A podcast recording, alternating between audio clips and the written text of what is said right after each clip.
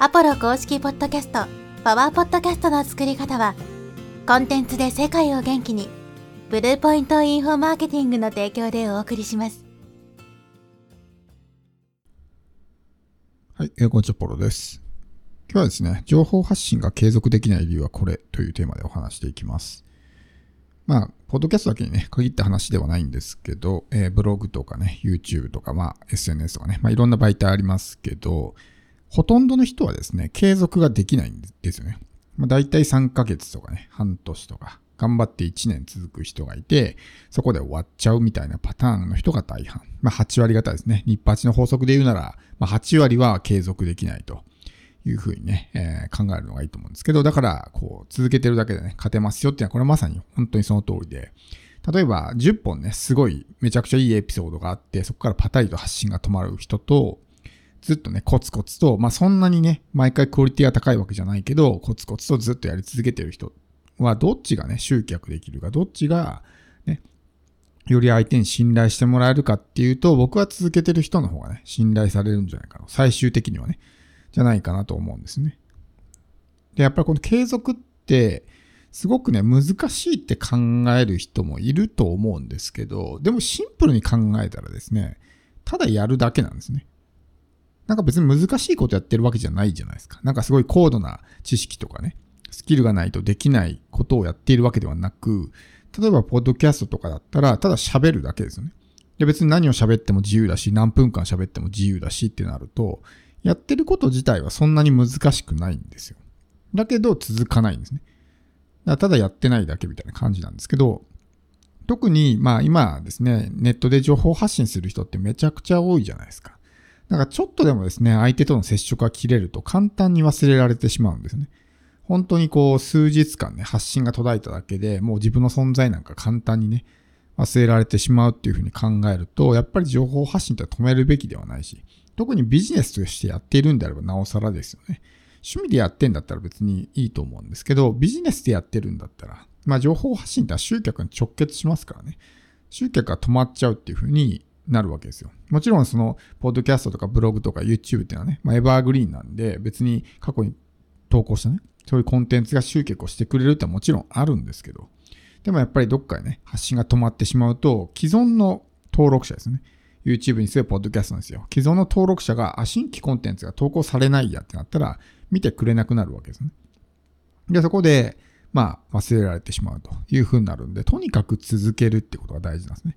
情報発信ではゴールがないですから、もうずっとやり続けないといけない。3年、5年、10年と。僕もまあメインチャンネルの方はね、超ブログ思考の方は3年、ちょうどこれで3年、この6月で3年経ちますけど、まだまだ短いんですよね。日本のポッドキャストで言うと、まあ3年とかね、っていうと、まあそこそこ長いのかなと思うんですけど、海外とかだとね、まあ平均7、8年とかね、長い人だと15、6年とかっていう人もいるんで、それに比べるとまだ全然ね、駆け出し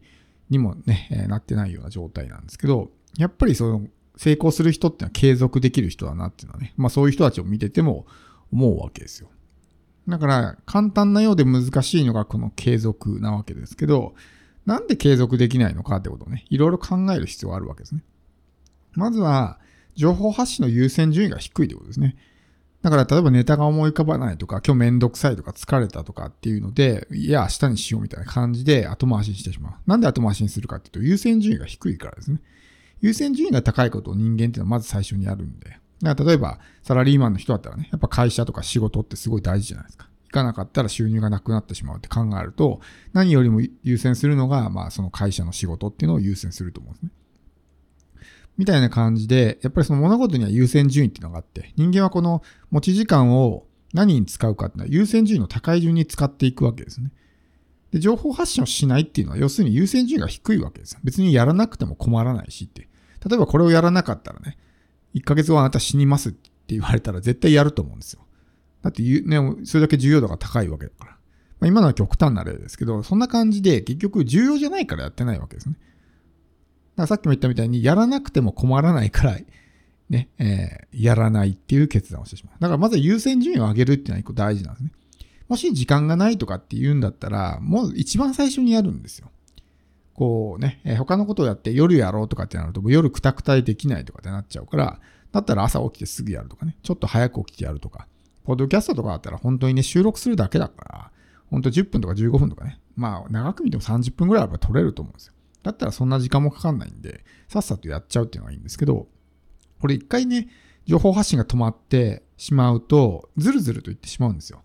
こう、ずっと頑張ってたけど、途中で情報発信が止まって、ね、できる時にやろうみたいな。このできる時にやろうっていうのが一番タチが悪いんですね。そのできる時ってのはどんどんどんどん来なくなるから。最初は、ね、毎日上げてたのが3日に一遍になって、今度それが、ね、1週間に一遍になって、2週間に一遍になって、1ヶ月に一遍になって、フェードアウトみたいな感じになっていくんで、このできる時にやろうっていうマインドはあんまりお勧めしないですね。やりたくなくてもやるっていう。まあ僕もそうですけど、まあ仕事ですからね。あの、やるわけですよ。YouTube とかも、ポッドキャストもね、基本的にはその発信の周期ってのは守ってるわけですね。メインチャンネルだったら毎日だし、こっちの、まあ、サブチャンネル、セカンドチャンネルだったら2日に一遍だし、YouTube だったら、まあ、3日に一遍みたいな感じで、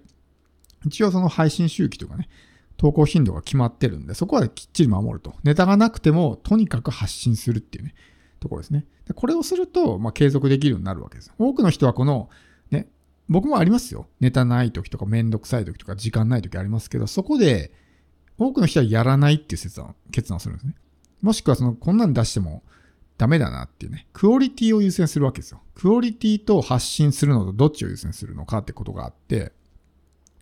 こんなの出したらね、えー、なんか、周りからどう思われるかわかんないからやめとこうって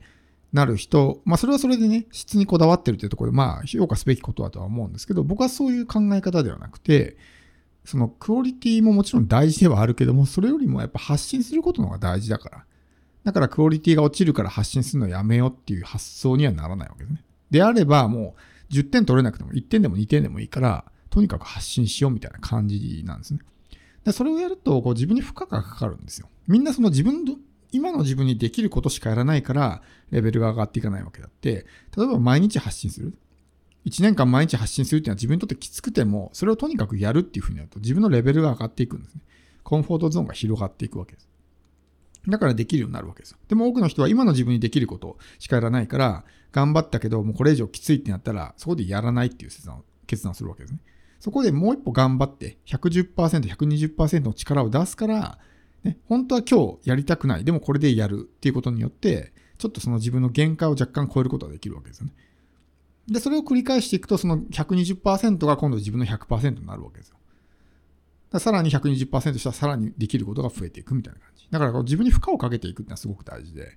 ねえー、できないからやらないんじゃなくて、できないんだったらもうちょっと頑張ってみようかなみたいな、そういう発想でやっていくのが大事かなと思います。で、長くなりましたけど、まあ、結論ですね、なんでこれ情報発信が継続できないのかっていうとですね、自分の未来の成功を信じることができてないからなんですね。これはまあブログも一緒です。ブログとか続かない人多いじゃないですか。めちゃくちゃ大変だしね、ブログなんて書くの。続かないんですよ。なんでかっていうと、目先の売上とか損得だけで考えてるからですね。こんだけ頑張ってんのに全然お金が入ってこないっていうね。で今この瞬間に稼げてるかどうかだけで判断してるわけですよ。でもそれが例えば2年後に100%成功します。毎毎月月収ね、100万稼げますってなったら絶対やるんですね。だって分かってるわけだから。2年間続けていれば2年後に100万が入ってくるって確定してたら多分もう9割9分の人やると思うんですね。でもそうならないのは未来の成功を信じれてないからです。こんなことやっててもね、うまくいくのかなみたいな迷い。まあセルフダウトっていうんですか、このセルフダウトがすごい自分の敵で、これが出てくるとですね、成功ができないっていうふうに言われてるんで、ね。だからその未来の成功を信じる。それがいつになるか分かんないですよ。1年後なのか5年後なのか10年後なのか20年後なのか分かんないけど、いつかこれやってればうまくいくっていう確信があれば人間って頑張れるんですよ。それがない。要するに希望がなくなった瞬間に人間っていうのはもうね、諦めるっていう決断をするんで、この希望を持ち続ける。まあ、できれば確信を持ってですね、絶対うまくいくんだっていう意識を持ってやっていく。それがないからみんなやめちゃうわけですね。だから今この瞬間の反応とかって別にどうでもいいわけです、ある意味。未来に成功できればね。未来に成功できれば過去の失敗って全部正当化できるんで。なので、そういう意識を持っていく。絶対にうまくいくんだっていう意識を持ち続ければ、やらないっていう選択はないですね。だって今ここでやめちゃったらその未来の成功もなくなっちゃうわけだから。からそういうような感じで、とにかく自分の未来を信じるってことですね。自分がうまくいくと思ってないのにうまくいくわけないじゃないですか。で、うまくいくと思うからうまくいくわけだって、絶対うまくいかないよって思ってる人がうまくいくわけないですよね。だから自分で信じればいいんですよ。信じるのはただだし、自由だし、誰にも迷惑かかんないですね。だそういうふうに考えてやらないと情報発信は継続できないですから。目先のことだけ見ててもね。特にこれって長期的なこう信頼構築とか集客のためにやっていくことなんで、今日やったことが明日いきなり反応が出てね、大きな成果につながるってことはないですから、未来を見るっていうのはすごく大事なんで、ぜひね、えー継続できない人は意識してみてください。